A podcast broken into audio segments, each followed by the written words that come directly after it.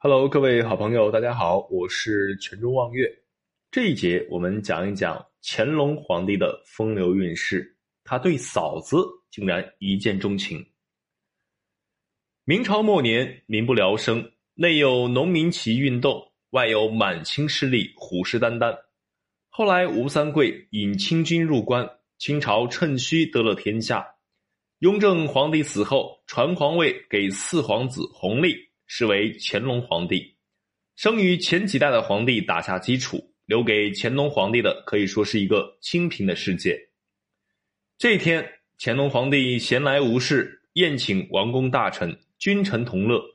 在宴会上，乾隆忽然发现有一个好像月里嫦娥那样漂亮的女子，乾隆惊其为天人，对其神魂颠倒、目不转睛地看着她。原来她是富查皇后的亲嫂子，内务府大臣傅恒的妻子。宴会散了以后，乾隆在宫里对自己的嫂子日思夜想，恨不能马上把她选进宫来朝夕相对。皇天不负有心人，千载难逢的机会来了。皇后生辰那天，乾隆以皇后之名邀傅夫人中秋入坤宁宫共享晚宴。乾隆不愧是个撩妹高手，他对大家说：“今天是个值得庆祝的日子，不如一起吟诗作对，接不上来的罚酒。”但是乾隆皇帝只问皇后和傅夫人，然后故意出一些比较难的诗句，答不上来的皇后和傅夫人被罚喝了很多酒。结果没过多久，两个人就都喝醉了。乾隆马上打发了群臣，然后安排宫女把皇后和傅夫人抬进内宫歇息。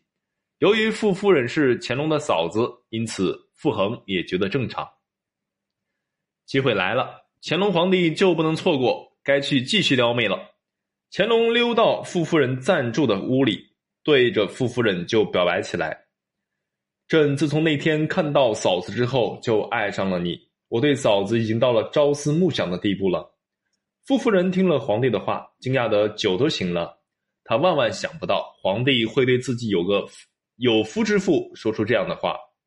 由于乾隆是皇帝，傅夫人又不能斥责对方，惊得不知所措。乾隆看到傅夫人这个样子，显得更加美丽动人，于是更加喜欢她。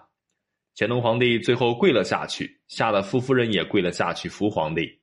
乾隆于是晚上就在傅夫人这里过夜了。傅恒也被蒙在鼓里。后来，傅夫人生下一子，满月时抱入宫中，被赐名福康安。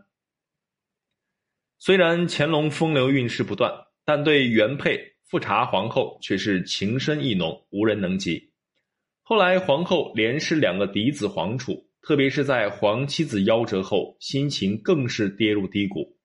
乾隆心疼爱妻，也心怀愧疚。待他东巡散心，却不曾悲调成疾，加上车马劳顿，竟死在了东巡途中。乾隆涕血作祭文，述悲负，用词恳切，肝肠寸断。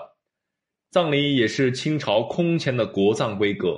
乾隆亲赴高速十二天，此后的初祭礼、大祭礼、满月礼、安礼、周年礼、二周年礼等，乾隆无不亲临之际，悲痛欲绝。见者无不流泪，为帝后伉俪情深所感动。